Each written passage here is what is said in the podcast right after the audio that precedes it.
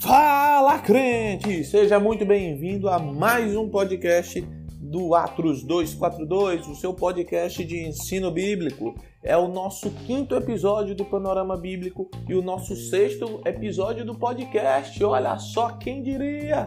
Nós estamos aqui já no sexto episódio e você, eu tenho muitas coisas para dizer para você. A primeira é muito obrigado.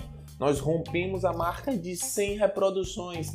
Tudo isso graças a você que me ouve, você que compartilha esse episódio, você que chegou por aqui, continua compartilhando, continua mandando para os teus amigos, que mais pessoas recebam esse conteúdo e aprendam mais sobre a Bíblia e sejam edificados e fortalecidos na sua fé e o nome do Senhor seja glorificado nos céus e na terra, porque só Ele é digno. Manda aí um aleluia, crente. Manda um aleluia, crente, que hoje eu estou empolgado. Amém? E o episódio de hoje está diferente tá diferente porque eu regravei a aula. Tava incomodado com a qualidade do áudio, algumas pessoas me deram esse feedback, eu disse, cara, vou regravar e regravei. Agora você tem um áudio, eu não sei nem comparar a qualidade desse áudio com o anterior. Não dá para comparar. É como comparar o Titanic com um teco-teco que atravessa o Rio Puti aqui em Teresina. Então, você aproveite essa qualidade maravilhosa que tá.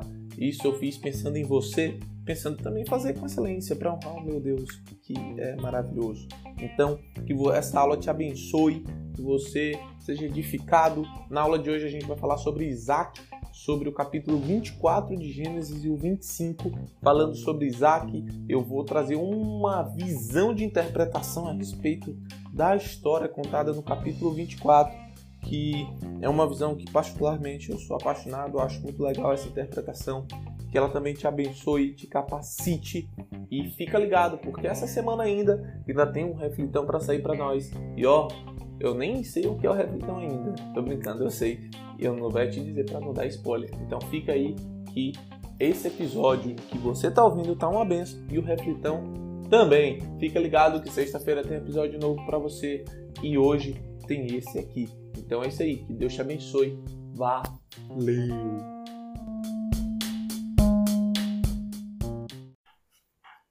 Então, galera, no episódio de hoje, a gente vai estudar a vida de Isaac. Não vai dar para estudar a vida dele toda, mas vai dar para estudar um bom pedaço da vida dele. A vida desse patriarca está em três capítulos ao longo do livro de Gênesis. Gênesis 24 fala sobre o casamento dele, Gênesis 25 fala sobre a morte de Abraão e o nascimento de Isaú e Jacó, os filhos de Isaac, e o capítulo 26 fala de Isaac e Abimeleque. Então são esses três capítulos que falam da vida desse patriarca e a gente vai começar pelo capítulo 24. Vou começar lendo um trecho do capítulo 24 e a partir daí a gente vai vendo o que esse capítulo tem para ensinar para gente, o que é que dá para aprender e o que é que Deus está contando através dessa história para as nossas vidas e para o plano geral de redenção do Senhor. Amém? Então, Gênesis 24, a partir do versículo 1, e eu vou ler até o 14, diz assim: Abraão já era velho de idade bem avançada, e o Senhor em tudo o abençoara.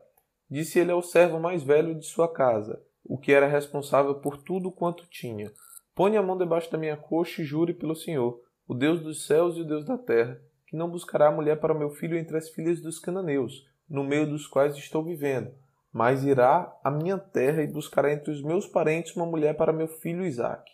O servo lhe perguntou: E se a mulher não quiser vir comigo a esta terra? Devo então levar teu filho de volta à terra de onde vieste? Cuidado, disse Abraão. Não deixe meu filho voltar para lá.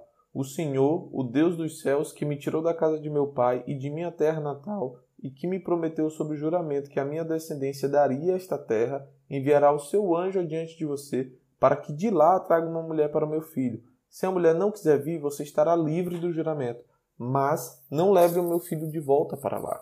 Então o servo pôs a mão debaixo da coxa de Abraão, seu senhor, e jurou cumprir aquela palavra. O servo partiu com dez camelos do seu senhor, levando também do que o seu senhor tinha de melhor. Partiu para a Mesopotâmia em direção à cidade onde Naor tinha morado. Ao cair da tarde, quando as mulheres costumam sair para buscar água, ele fez os camelos se ajoelharem junto ao poço que ficava fora da cidade. Então orou: Senhor, Deus do meu senhor Abraão, Dá-me neste dia bom êxito, e seja bondoso com meu senhor Abraão. Como vês, estou aqui ao lado desta fonte. e as jovens do povo desta cidade estão vindo para tirar água. Concede que a jovem a quem eu disser, por favor, incline o seu cântaro e dê-me de beber, e ela me responder, bebe, também darei água aos teus camelos, seja essa que escolheste para teu servo Isaque. Saberei assim que foste bondoso com o meu Senhor. Até aí, acho que aí já dá para a gente entender bem o que vai acontecer ao longo do capítulo. E para isso, deixa eu resumir para você o que é está acontecendo. Então, Abraão já está velho, já está com a idade bem avançada, próximo à, à morte.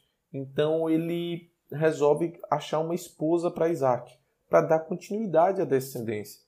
Não é isso não é porque ele estava velho que ele desacreditava da promessa do Senhor. Pelo contrário, ele acreditava porque ele tinha um filho ali que era a prova do milagre todos os dias com ele. Então Abraão resolve ir atrás de uma esposa para o seu filho, como era costume da época. Os pais arranjavam os casamentos. Então ele chama um servo e fala: ó, quero que você vá para a terra que eu, de onde eu vim, que é a Mesopotâmia. Procura uma esposa para o meu filho. Eu quero uma esposa que seja minha parente. Eu não quero que você tenha nenhuma mulher dos cananeus como pretendente ao casamento com Isaac. E aqui, antes de eu continuar resumindo o capítulo, eu acho que cabe uma explicação do porquê Abraão não querer uma mulher da terra dos cananeus. E para isso existem pelo menos três motivos. O primeiro, o povo cananeu era um povo idólatra. Eles não serviam a Deus e, além disso, eles tinham cultos idólatras. E a maioria desses cultos eram. A maioria não, todos os cultos eram cultos que Deus abominava. Tinham sacrifícios de crianças, orgias, entre outras coisas que o Senhor abominava. Então, Abraão não queria correr o risco de contaminar a descendência dele com as práticas idólatras do povo daquela terra. Além disso, o segundo motivo é que Deus já tinha determinado juízo para os cananeus. Deus já tinha determinado que aquele povo seria extinguido da terra. E por fim, existe uma questão de costume também, né? de casar entre os parentes para manter a herança na família, para manter a família forte. Então, esses são pelo menos os três motivos que eu listo que fazem jus, ou melhor, que explicam por que Abraão não queria uma, uma mulher da terra dos cananeus. Além disso, se tu for olhar a história de Israel, todas as vezes em que houve a mistura do povo de Deus com os cananeus, idolatria entrou, pecados dos mais diversos e sempre houve juízo sobre o povo de Deus quando eles se misturaram com os povos daquela terra. Beleza? Então, voltando para o resumo, Abraão e o servo fazem um juramento, né? você vê que fala sobre pôr a mão sobre a coxa. Era um juramento, assim como hoje a gente tem as nossas maneiras de fazer uma promessa para uma pessoa, naquele tempo era pôr a mão debaixo da coxa e estava selado o, o, juramento que eles tinham. Então o servo sai para em direção à Mesopotâmia com a missão de trazer uma esposa para Isaac. E Abraão, antes do servo ir, quando eles ainda estão formatando, vamos dizer assim, esse juramento, Abraão fala para o servo assim: ó, traz alguém da minha parentela, traz uma parente. Mas se nenhuma mulher quiser vir, você está livre. Você está livre, você não precisa trazer, você está livre do seu juramento, você fez a sua parte. Porém, jamais leve meu filho de volta. Eu não quero que, por mais que não tenha uma esposa, ele volte para lá. E aqui cabe também uma reflexão. Porque aqui você tem a importância de preparar as próximas gerações para caminharem debaixo da promessa do Senhor. Provérbios 22, 6 fala: Instrui o menino no caminho em que deve andar, e até quando envelhecer não se desviará dele. Então, o que é que Abraão está fazendo? Ele está fazendo o que está ao alcance dele para manter Isaac caminhando debaixo da promessa, debaixo daquilo que o Senhor tem, não só para ele, Abraão, mas para toda a descendência, para toda a casa dele. A promessa maior que nós temos para a nossa vida é a salvação eterna, é uma vida com Cristo, é, são experiências sobrenaturais nessa terra. E aí, de extrema importância, preparar nossos filhos para andarem nisso. Como diz o provérbio que eu acabei de falar, se nós instruirmos a criança agora, quando ela se envelhecer, ela não vai se desviar dele. Então, Abraão está dizendo para o servo: ó, você não tira Isaac dessa terra. A promessa que está sobre mim está sobre a vida de Isaac. A promessa que está sobre mim é uma promessa para Isaac. Ele não vai sair da terra prometida. Aqui é o lugar dele. E assim a gente tem que tratar as próximas gerações. A gente tem que ensinar a geração seguinte a se manter firme e fiel nas promessas de Deus, porque é nas promessas de Deus que elas devem andar. E é uma questão de suma importância. Existe até um ramo do direito que é o que estuda a questão das sucessões.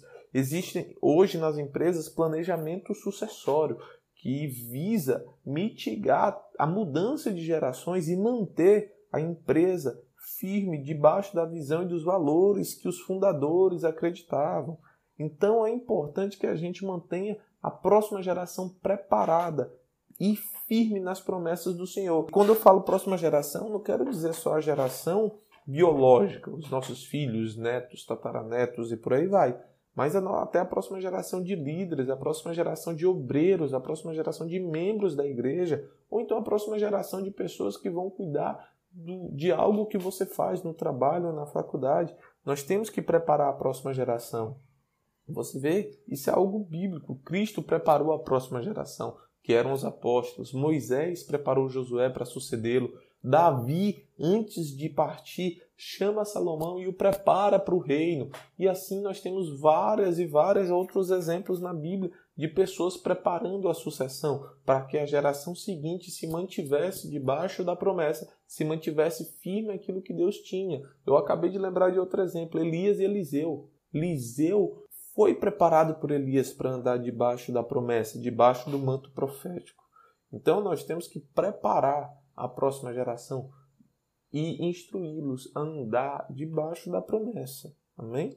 Voltando, o servo chega lá na terra, na cidade de Naor, e se você não lembra, Naor é irmão de Abraão, a gente viu isso no primeiro episódio do panorama bíblico, quando eu estava dando um pano geral de fundo sobre Abraão e etc.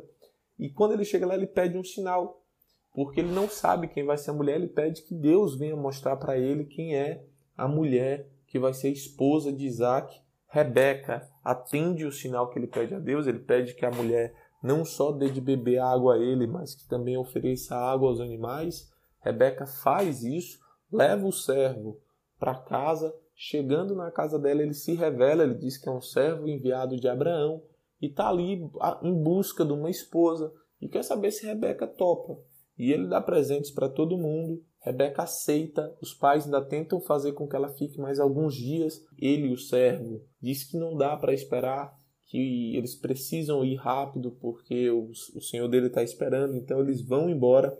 E aqui eu quero fazer uma outra, vamos dizer assim, um outro adendo, que é o seguinte: tem um detalhe muito importante antes da partida de Rebeca. Quando ela está indo embora, os pais dela, a família dela, abençoa ela. Se você olhar, essa bênção está no versículo 26 do capítulo, desculpa, no versículo 60 do capítulo 24. Se você olhar a bênção que a família de Rebeca derrama sobre ela, é muito, muito semelhante à bênção que Isaac recebe, que está sobre a vida de Isaac, né? que vem de Abraão, que Deus derrama sobre Abraão. E aqui fica uma grande lição para gente. Qual é essa lição? É a lição de que quando a gente vai buscar alguém para ser nosso parceiro, para ser nosso cônjuge, para ser nosso esposo ou esposo, essa pessoa tem que ter o mesmo propósito. Assim como o propósito que estava sobre a vida de Isaac era ser uma grande nação, esse mesmo propósito estava sobre Rebeca. E a gente tem que buscar uma pessoa que tem o mesmo propósito, o mesmo objetivo. Não adianta ser bonitinho, não adianta ser só crente, a pessoa tem que compartilhar do mesmo objetivo que você. Não adianta você querer ser missionário ou missionária e casar com alguém que não tem vocação nesse sentido. Então busque alguém que tenha o mesmo propósito, que tenha o mesmo objetivo, para vocês se multiplicarem e não apenas somarem ou pior, subtrair ou dividir, tá bom? Enfim, voltando para a história que eu estou contando, eles finalmente chegam, eles voltam né, da casa de Rebeca e chegam até Abraão e Isaac. Isaac está no campo, algumas traduções dizem orando, outras traduções dizem meditando. Quando Rebeca vê Isaac, ela pergunta para o servo quem é aquele, e o servo diz: Olha, esse é o teu esposo, esse é o teu marido, é o meu senhor. Ela bota um véu sobre a cabeça e a palavra diz que eles se encontram, vão para a tenda e tem a noite de núpcias deles. E basicamente encerra aí o capítulo 24. Então, o capítulo 24 conta essa história, a história de Isaac e Rebeca, de como eles se encontraram de como eles casaram, beleza? E aí, além do que eu já comentei, a respeito desse capítulo, de todas as coisas que eu fui falando, eu queria trazer uma alegoria, tá? Existem algumas interpretações dessa passagem. Uma delas é a alegoria que eu vou apresentar agora, que vê essa passagem como simbólica e apontando para a nossa vida e para o nosso relacionamento com Jesus. Como eu disse, existem algumas interpretações, essa é uma, e eu vou apresentar essa nessa aula. Se você quiser saber de outras, é, me manda uma mensagem que depois eu apresento outras interpretações, mas essa eu gosto bastante, então é a que eu vou apresentar. Essa interpretação desse capítulo, essa alegoria, não é que é uma alegoria, ela trata essa passagem como uma alegoria, ela funciona basicamente assim. Ela entende Abraão como representando Deus Pai, Isaac como representando Deus Filho, o servo de Abraão que vai de encontro a Rebeca como sendo o Espírito Santo, Rebeca como sendo a noiva ou a igreja, e a viagem que eles fazem da casa de Rebeca até o encontro com Isaac seria a nossa jornada aqui na terra. Por fim, Canaã, que é a terra onde está Isaac, é a promessa que seria a Jerusalém celestial para a gente.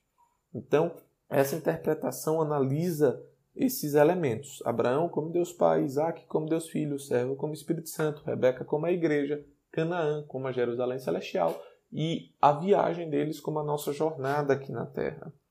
Então vamos começar por Isaac, falando de Isaac como aquele que representa o Deus Filho, ou como aquele que representa a Cristo. Então, se você olhar a vida de Isaac, que vem sido é, descrita, delineada nos últimos capítulos, basicamente, além dos que nós estamos vendo hoje, o capítulo 21, 22, 23 e o 24, que é esse capítulo que a gente está lendo, você pode, você pode estabelecer vários paralelos da vida de Isaac com Cristo. Então, começando no capítulo 21, que é o nascimento de Isaac. Você pode comparar com a encarnação. Você tem um milagre e você tem uma pessoa que era incapaz de conceber. No caso de Isaac era Sara porque era estéreo. No caso de Jesus era Maria porque era virgem. Então você tem duas pessoas que eram incapazes de conceber tendo um filho, que é um puro milagre de Deus, um puro milagre do Espírito Santo agindo na vida delas. No caso de um foi um nascimento, que foi Isaac, no caso de Jesus, é a encarnação. O Deus eterno e infinito se tornou carne, se fez presente entre nós. Se você olhar o capítulo 22, você tem é, o episódio do Monte Moriá com Isaac, onde Isaac e Abraão vão para o Monte Moriá e tem todo o lance que Abraão iria sacrificá-lo, Deus intervém, vem um cordeiro no lugar. Já Cristo foi para a cruz, efetivamente. Isaac teve é, a oportunidade de escapar. Cristo não teve isso. Cristo foi até o fim. Né? Sofreu a morte, a morte de cruz, como diz em Filipenses 2. E o 23 você não tem nada sobre Isaac. Você não vê é, nada falando sobre ele. E aí seria então o período que nós estaríamos vivendo, que seria Cristo nos céus, esperando o tempo e a hora determinados pelo Pai para voltar e por fim você tem Isaac e Rebeca no capítulo 24, que tem, trata da união de Cristo e a noiva. Então, cada, cada capítulo da vida de Isaac você conseguiria estabelecer um paralelo com os evangelhos, com aquilo que Cristo viveu aqui nessa terra, tá bom? Mas além desses paralelos, você pode estender é, para outros elementos da própria história de Isaac e do capítulo 24 que vão te permitir estabelecer cada vez mais o link de Isaac com Cristo. Então vamos lá, alguns elementos que mostram essa compatibilidade, esse link, esse elo, essa alegoria. Cristo é o filho unigênito do Pai. Cristo é o herdeiro de todas as coisas, assim como Isaac era de Abraão. Além disso, Isaac, o noivo, providenciou tudo para a noiva. Né? Ela veio e encontrou tudo com Isaac assim como Cristo tem providenciado tudo para a sua igreja. Então, Isaac pode ser visto como Deus Filho, como Jesus. Já Abraão seria o Deus Pai. Primeiro, porque Abraão é apresentado como já avançado em dias, como idoso, como um ancião. E existem várias passagens da Bíblia que tratam Deus como um ancião de muitos dias, que tratam Deus como esse ancião sábio. Dentre as muitas passagens, eu vou citar aqui Daniel 7,9, que fala assim: Enquanto eu olhava, tronos foram colocados, e um ancião se assentou. Sua veste era branca como a neve, seu cabelo branco como a lã. Seu trono era envolto em fogo, e as rodas do trono estavam em chamas. Então Deus é visto como um ancião. E geralmente essa figura de Deus como um ancião está muito associada à sabedoria, à infinita sabedoria de Deus Pai. Assim como Abraão, nessa idade avançada, já tinha se tornado bem mais sábio do que aquele que a gente começou a acompanhar lá em Gênesis 12, certo? Além disso, surgiu no Deus Pai o propósito de uma noiva para o Deus Filho, assim como surge em Abraão o propósito de uma noiva para Isaac. Na verdade, na verdade, antes da noiva aparecer e sonhar que existe um noivo, já havia um pacto em busca dessa noiva. Assim como Abraão já tinha um pacto com o servo em busca de uma noiva para o filho, Deus Pai tinha um pacto com o Espírito em busca de uma noiva para o cordeiro. Se, se você ainda tem dúvidas dessa imagem da igreja como noiva, existem algumas passagens. Uma delas é João 3,19, que fala de João Batista está falando, ele fala que ele é o amigo do noivo e que ele se alegra quando o noivo está com a noiva, fazendo uma referência a Cristo e seu povo, sua igreja. Outra passagem que deixa muito claro essa relação de Cristo e a igreja como noivo e noiva é Efésios 5, quando Paulo está falando do casamento. No finalzinho ele fala que isso é um mistério grande de compreender, mas que ele está falando de Cristo e a igreja, com o marido representando Cristo e a esposa representando a igreja. E ele fala do marido se sacrificar pela esposa, como Cristo se sacrifica pela igreja, da moça, da esposa ser submissa ao marido, como a igreja é submissa a Cristo, enfim. Então, a igreja é sim vista como noiva no Novo Testamento, e não só lá. Se você olhar no Antigo Testamento, Deus já tratava o povo dele muitas vezes com a imagem de um marido e uma esposa. Oséias é um livro que deixa isso muito claro. Tem profecias em Jeremias sobre isso, em Ezequiel sobre isso. Então Deus trata o seu povo como uma esposa também. Então isso se estendeu para a igreja. Não só isso, o pacto, vamos dizer assim, a intenção de Deus de criar essa noiva, de criar essa esposa é da eternidade. Não é algo que foi criado só na nova aliança. Efésios 3 versículos 10 e 11 diz assim: A intenção dessa graça era que agora, mediante a igreja, a multiforme sabedoria de Deus se tornasse conhecida dos poderes e autoridades nas regiões celestiais, de acordo com seu eterno plano que ele realizou em Cristo Jesus, nosso Senhor. Ou seja, o plano da vinda de Jesus, da redenção e das bodas do Cordeiro que não acontecer em Apocalipse é eterno. Ele começou na eternidade e ele é de eternidade a eternidade. Amém? Então, antes da igreja existir, já tinha um plano para que ela se tornasse noiva, para que ela viesse a existir em primeiro lugar e depois se tornasse noiva. Amém? Ok? Então, é, acho que isso resume bem o papel de Abraão como Deus Pai. Então, nós vemos Isaac como Deus Filho, Abraão como Deus Pai, e agora nós vamos ver um pouco do servo que representa o Espírito Santo. Ok? Então, a primeira coisa sobre esse servo que vai em busca de Rebeca é que você não sabe o nome dele. A passagem inteira trata ele como servo. É o servo, o servo, o servo, o servo. Contudo, se você pesquisar um pouquinho na própria Bíblia e voltar algumas páginas e chegar no capítulo 15 de Gênesis, no versículo 2, Abraão vai falar de um servo. E o nome desse servo é Eliezer. E provavelmente o servo que foi em busca de Rebeca é esse mesmo Eliezer, e eu te explico por quê. Se você olhar Gênesis 15, versículo 2, que a gente até estudou em outro episódio do Panorama, lá você vai ver que Abraão está meio que na bad, está falando com Deus dizendo: Senhor, eu tenho muitas coisas, beleza, o Senhor me prosperou, mas eu vou deixar para quem? Eu não tenho filho, tudo que eu tenho vai ficar para o Damasceno Eliezer, que é o servo dele.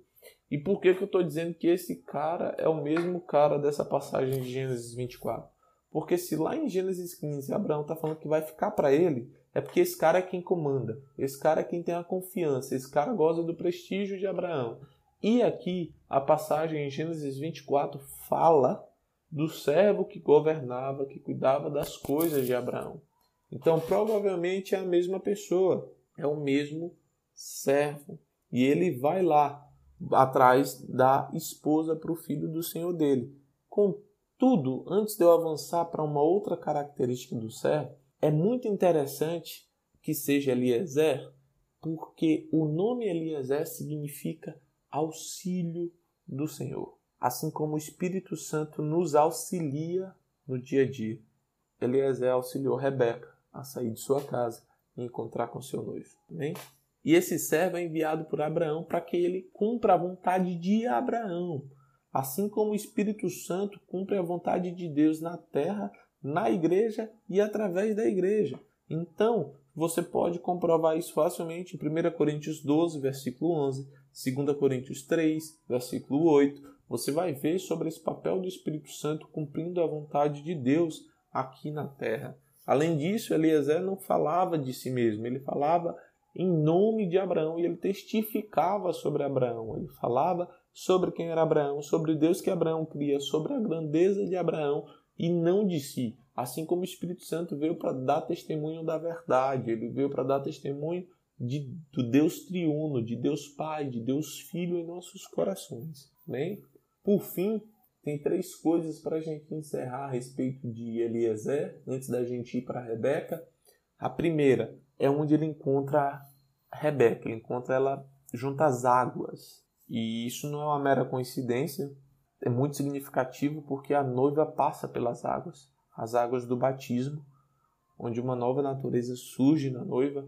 E não só isso, toda vez que se fala de uma mulher encontrando um homem próximo às águas, eu sempre me lembro de João capítulo 4, do encontro de Jesus com a samaritana. Ali, a samaritana, ao conhecer Jesus, recebe um pedido simples, né? Me dá água. E ela disse, hum, por que, que eu vou te dar? Jesus faz e disse, se tu souber quem te pede, você não me daria água, você pediria por água viva e eu te daria.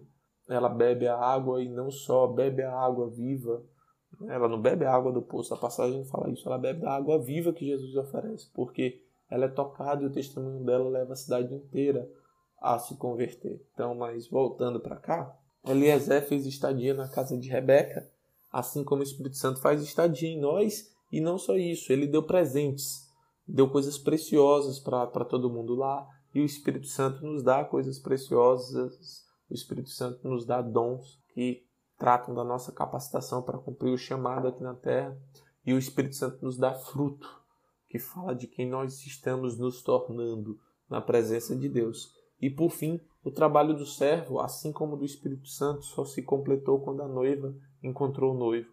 E o trabalho dele em nossa vida só vai se completar quando nós encontrarmos com o noivo. Como está escrito em Apocalipse 19, do versículo 7 ao 10. Agora a gente vai para Rebeca. Então, a gente viu a representação do Deus Pai, Deus Filho e do Deus Espírito Santo. E agora a gente vai ver a igreja, que é Rebeca, a noiva. E ela nunca soube do pacto de antemão. Quem fez o pacto foi o Espírito Santo. E a noiva só soube do pacto quando o Espírito Santo, no caso da história, o servo, revelou para ela. Ela não sabia de nada, assim como a igreja não sabia de nada até que isso foi revelado para ela. E Rebeca teve fé, porque Rebeca não sabia de nada. O tudo que ela tinha era a palavra do servo, e ela acreditou na palavra. A pergunta é se tudo que nós temos hoje é a palavra. Será se nós estamos acreditando e confiando nessa palavra que é lançada sobre nossas vidas? Outra coisa importante é porque Rebeca para ser noiva. Ela teve que largar a velha vida. Ela teve que largar a família, os velhos hábitos, os, os amigos, o conforto. Deixou sua vida inteira. Essa vida inteira se tornou uma vida velha, uma vida passada, para ela ir em direção a uma vida nova. E note que não havia possibilidade de retorno. Era para outra cidade. Tudo que ela tinha ficou para trás. Assim somos nós. O chamado que o Espírito Santo tem sobre nossas vidas é um chamado que nós vamos deixar tudo para trás. Vai ficar tudo para trás. Tudo, tudo, tudo. Não vai ficar nada. A gente vai ter que ir em busca de uma nova vida, mediante a palavra que assim como é descrito lá na parábola do semeador, é uma semente lançada em nossos corações e que todos os dias, se bem regado, gera uma árvore frondosa que vai alimentar não só a nossa vida espiritual, mas a daqueles que estão ao nosso redor. Bem? Então, Rebeca fez um longo trajeto para chegar na terra prometida e nós também vamos fazer um longo trajeto aqui nessa terra até que a gente chegue na terra prometida, até que a gente tenha um encontro com o noivo. E esse trajeto é simbólico da nossa vida. Ele representa o que nós vivemos aqui e todas as dificuldades que a gente encontra nessa terra. Ela teve que passar longos dias dormindo ao ar livre, talvez, uma viagem super desconfortável de camelo ou cavalo, não dava para se alimentar bem, enfim, várias dificuldades até ela chegar na terra prometida. Nós também estamos sujeitos às mesmas dificuldades. Uma coisa que é importante é, frisar aqui é que provavelmente ela não teve a noite é, de casamento que toda noiva quer ter. Ela estava chegando de viagem. Então Rebeca não estava a coisa mais arrumada, mais cheirosa, mais bonita. Ela não teve tempo de se preparar para encontrar com Isaac. O máximo que ela fez foi botar um véu ali. O importante é chegar. Ela não chegou perfeita, mas ela perseverou e chegou. E uma coisa que a gente tem que notar é que a gente tem que perseverar e chegar. Você tem que perseverar em santificação, você tem que perseverar na leitura, você tem que perseverar no estudo, você tem que perseverar em várias coisas para você chegar como um obreiro aprovado na presença de Deus. É claro que a, santifica... a santificação, não, desculpa, a salvação não depende de você. A salvação é obra do Senhor, mas a santificação é tua responsabilidade. Você tem que se santificar todos os dias. E só aquele que persevera até o fim chega. Só aquele que persevera até o fim alcança as promessas. Assim como ela. Ela perseverou na viagem. Ela só tinha uma palavra. Tudo que ela tinha era o que o Espírito contava. Ou, desculpa, o servo contava. O servo devia falar maravilhas. Olha, a casa do meu Senhor é maravilhosa, tem muito alimento, tem muito quarto, é espaçosa. Tudo que ela podia fazer era sonhar com aquilo que era dito para ela a partir do servo. Assim a gente, tudo que a gente tem é o que o Espírito nos revela sobre as maravilhosas coisas na presença de Deus na eternidade. E a gente persevera com base nessa esperança, com base nessa expectativa de que um dia nós vamos chegar nessa casa espaçosa com muitos cômodos.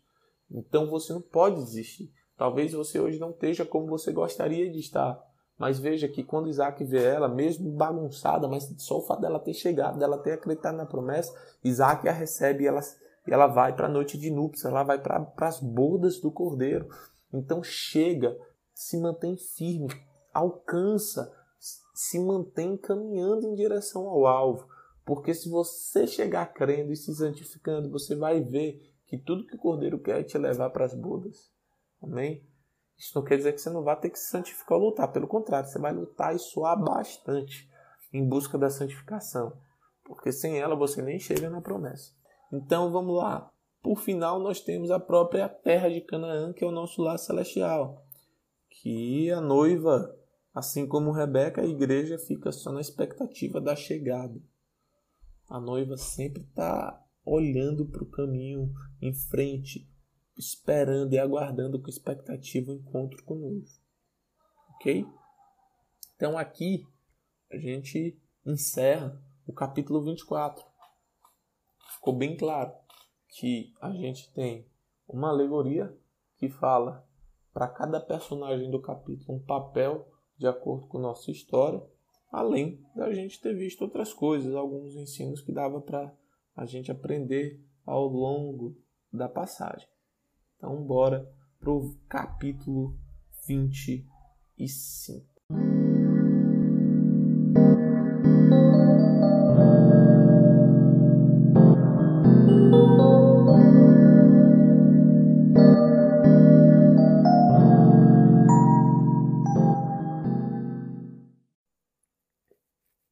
Então, se liga só. O capítulo 25 vai falar de três assuntos: a morte de Abraão, vai falar sobre a descendência de Ismael e vai falar sobre o nascimento de Isaú e Jacó. A gente vai ver hoje um pouquinho sobre a morte de Abraão, um pouquinho sobre Ismael e pincelar sobre Isaú e Jacó, tá certo? E aí na próxima semana a gente vê o restante a respeito de Isaac e de seus filhos. Então vamos lá, vou ler o capítulo 25 de Gênesis, do versículo 1 até o versículo 11. Diz assim: Abraão casou-se com outra mulher chamada Ketura. Ela lhe deu os seguintes filhos: Inrã, Joquizã, Medã, Midian, Isbac e Suá. Joquizã gerou Sabá e Dedã. Os descendentes de Dedã foram os Assuaritas, os Letuzitas e os Leumitas. Os filhos de Midian foram Efá, Efer, Enoque, Abida e Elda. Todos esses foram descendentes de Ketura. Abraão deixou tudo que tinha para Isaac, mas para os filhos de suas concubinas deu presentes e, ainda em vida, enviou-os para longe de Isaac, para a terra do Oriente. Abraão viveu 165 anos, morreu em boa velhice, em idade bem avançada, e foi reunido aos seus antepassados. Seus filhos Isaac e Ismael o sepultaram na caverna de Macpela, perto de Manri, no, ou não sei no campo de Efron, filho de Zoá, o Itita, campo que Abraão comprara dos Ititas. Foi ali que Abraão e Sara, sua mulher, foram sepultados depois da morte de Abraão. Deus abençoou seu filho Isaac. Isaac morava próximo a Beer, Laai, Roi. Até aí. Então, o capítulo 25 começa falando da morte de Abraão. Começa falando que ele morreu. E antes de falar da morte dele propriamente dita, ele fala que Abraão teve outros filhos além de Isaac e Ismael. Nós já tínhamos visto o nascimento de Ismael antes de Isaac, depois Isaac, o filho da promessa, e depois da morte de Sara, Abraão teve outras concubinas e teve filhos. Mas o interessante notar é que Abraão não deixa nada para esses meninos. A herança fica para Isaac, que é o filho da promessa.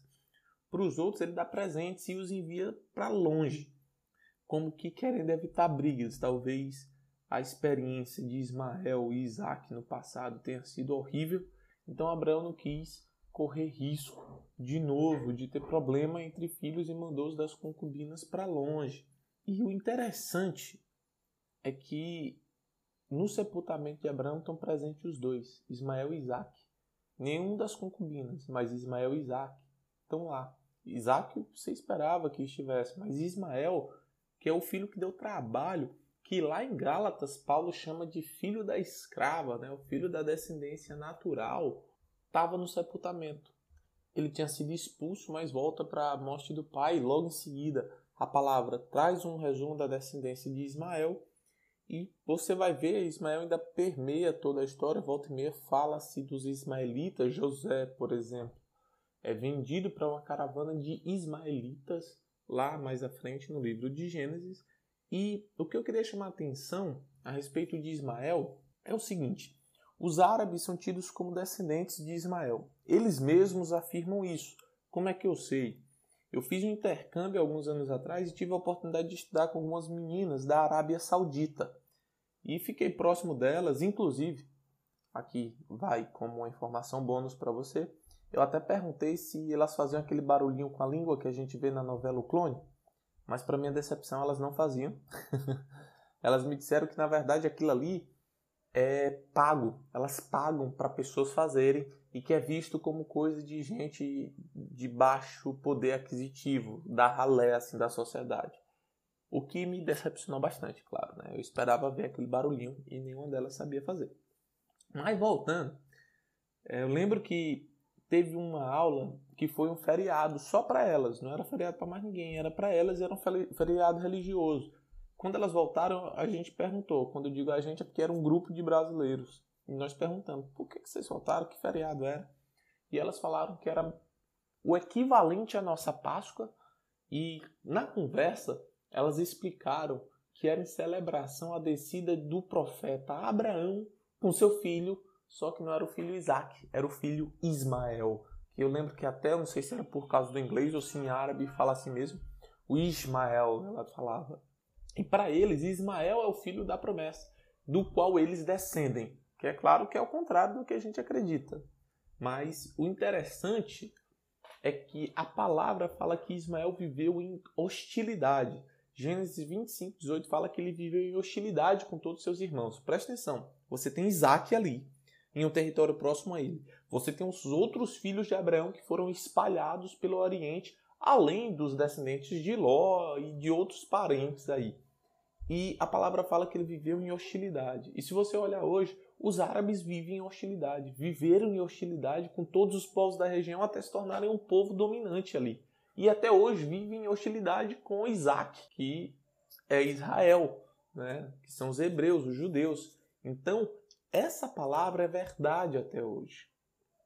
E muito real. Então, depois desse panorama sobre a descendência de Ismael, a palavra entra no nascimento de Isaú e Jacó.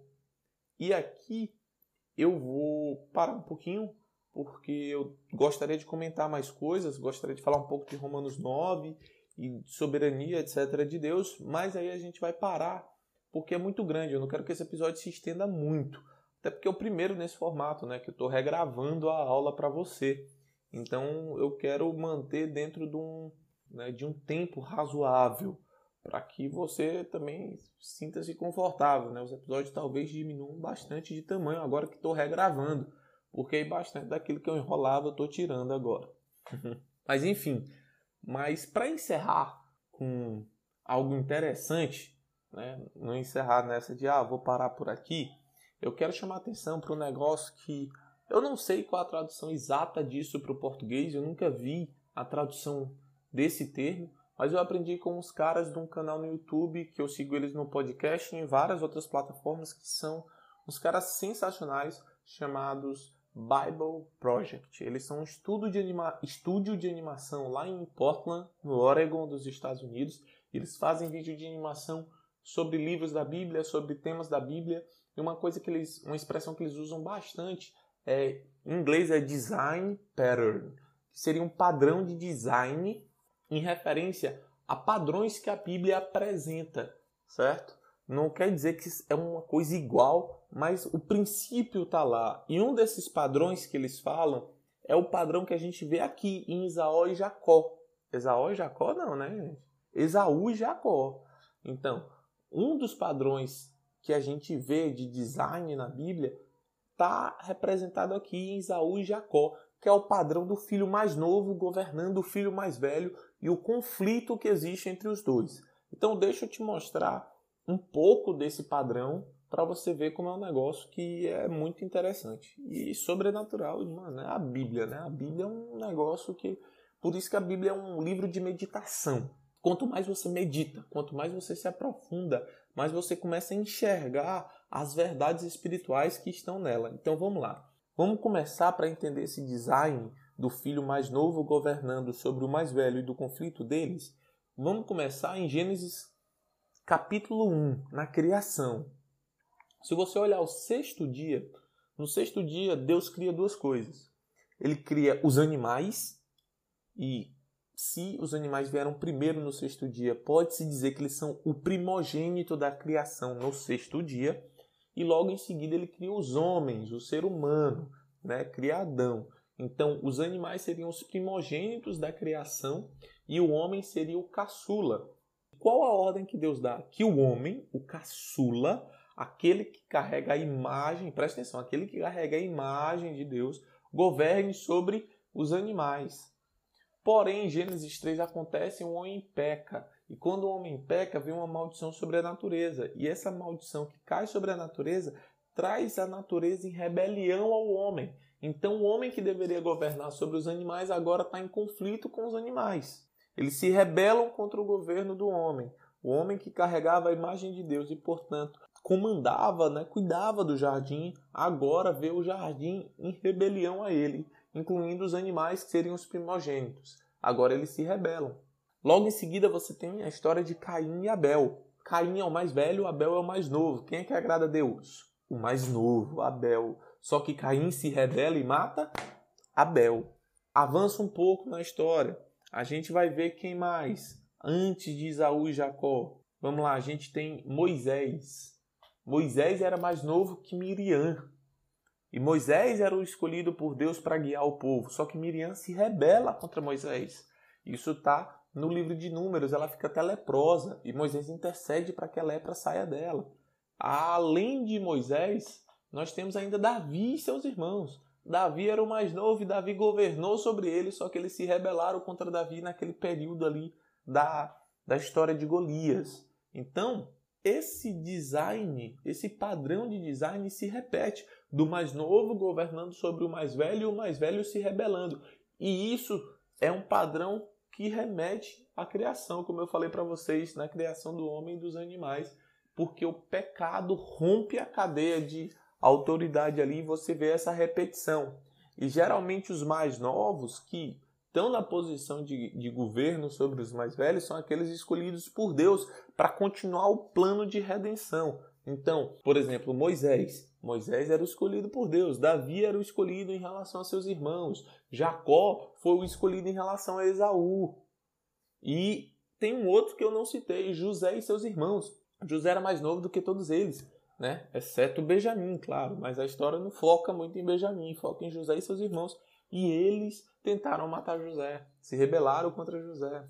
Então você vê esse, esse padrão do mais novo que carrega o plano de Deus sendo alçado acima do primogênito e a cultura valorizava o primogênito, mas Deus pega o mais novo e faz com que ele governe e o mais velho se rebela e você vê isso se repetindo ao longo das escrituras. E é isso. Vamos parar por aqui, porque senão vou passar agora 300 milhões de horas falando. Mas eu espero que tenha dado para entender. Eu espero que a gravação tenha ficado melhor do que as outras. Talvez se eu ouça um som ou outro ambiente aí, porque eu estou gravando aqui e tem uma série de coisas acontecendo ao meu redor. Mas eu espero que esteja mais audível, esteja mais claro, esteja melhor, mais confortável para ouvir, que principalmente você tenha aprendido e tenha sido edificado. Então, na próxima semana, vem um novo episódio, a gente vai continuar a história de Isaac, nós vamos encerrar a história de Isaac, começar de Jacó e vamos seguindo o panorama bíblico e fica ligado porque vem novos episódios por aí, a gente ainda tem um reflitão para sair nessa semana, se você estiver ouvindo esse podcast na semana que ele está sendo lançado e você sabe onde nos encontrar. Tem Twitter, o arroba Atos242podcast, você tem o e-mail atos242podcast.gmail.com. Compartilhe esse episódio com os teus amigos, com os teus irmãos de igreja, com teu amigo que não é crente, compartilha com todo mundo e é isso. Deus abençoe e até semana que vem. Valeu!